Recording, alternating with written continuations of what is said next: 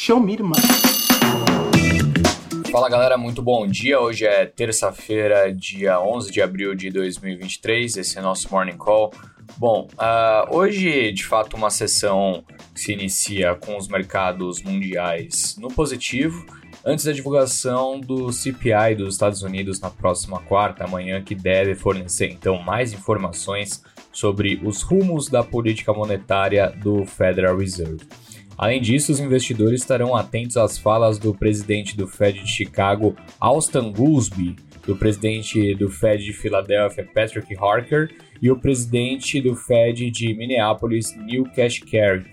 No Brasil, as atenções estão voltadas para a divulgação do Índice Nacional de Preços ao Consumidor Amplo, IPCA, de março, principal dado de inflação por aqui, com consenso da Refint prevendo uma alta de 0,77 na base mensal, e de 4,7 no ano, né, na comparação anual.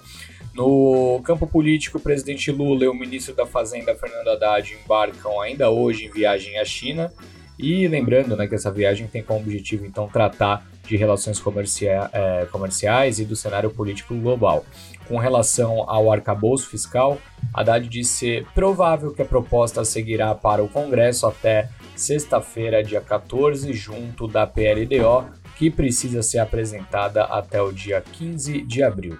Comentando então sobre os números, eu já tinha dito que a abertura era favorável, Dow Jones, S&P e Nasdaq respectivamente operando em alta de 0,08, 0,16 e 0,14, enquanto isso temos o Bitcoin acelerando, explodindo 6%, comento um pouquinho mais sobre isso adiante, mas então a criptomoeda ultrapassando os 30 mil dólares nessa manhã, Minério de ferro se recuperando em Dalian depois da perda de ontem, uma alta de 1,53 a 116 dólares.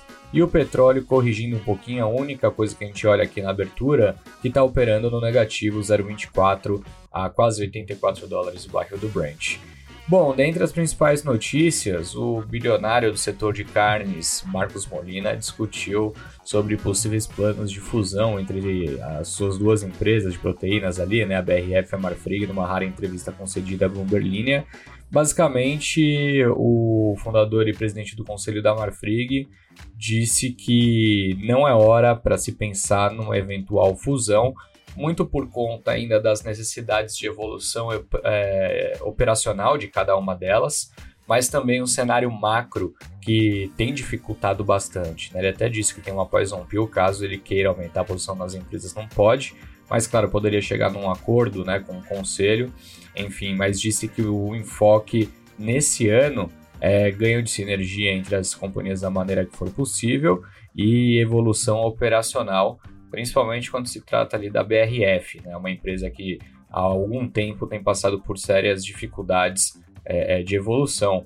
Ele comprou né, as ações num nível de preço completamente diferente, já caíram 70% desde então. Enfim, ele disse quanto a isso: o valor da empresa hoje está barato? Eu não estou preocupado em me aproveitar de um ativo que está barato. A primeira coisa é consertar a empresa.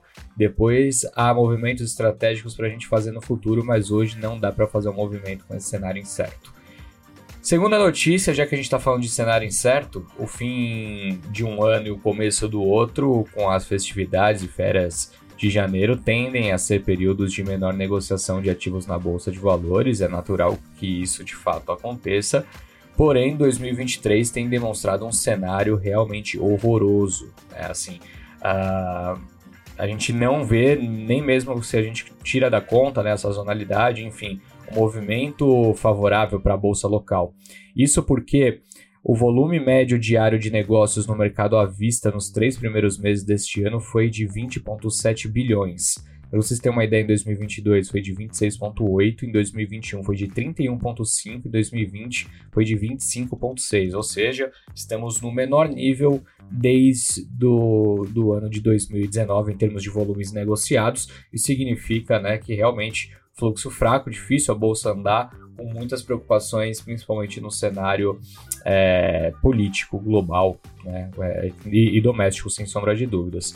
Por fim, o Bitcoin subiu na noite de ontem, superando aquele nível psicológico chave dos 30 mil dólares, enquanto os investidores aguardam os principais dados de inflação no final de semana que podem direcionar os preços das criptos, né? A maior criptomoeda por valor de mercado do mundo, subiu então 7% para 30.193 dólares pela primeira vez desde junho, de acordo com a Coinmetrics. Já o Ether avançou 3,5%, batendo 1.925 pela primeira vez desde agosto, enquanto os investidores aguardam pela atualização mais recente da rede Ethereum marcada para quarta-feira.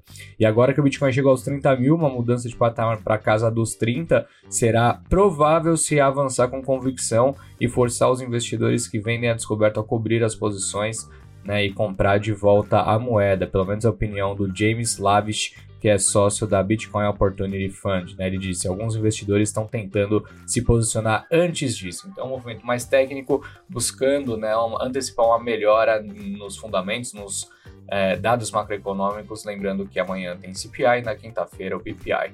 Essas são as principais notícias de hoje. Um bom dia, bons negócios e até mais. Tchau, tchau.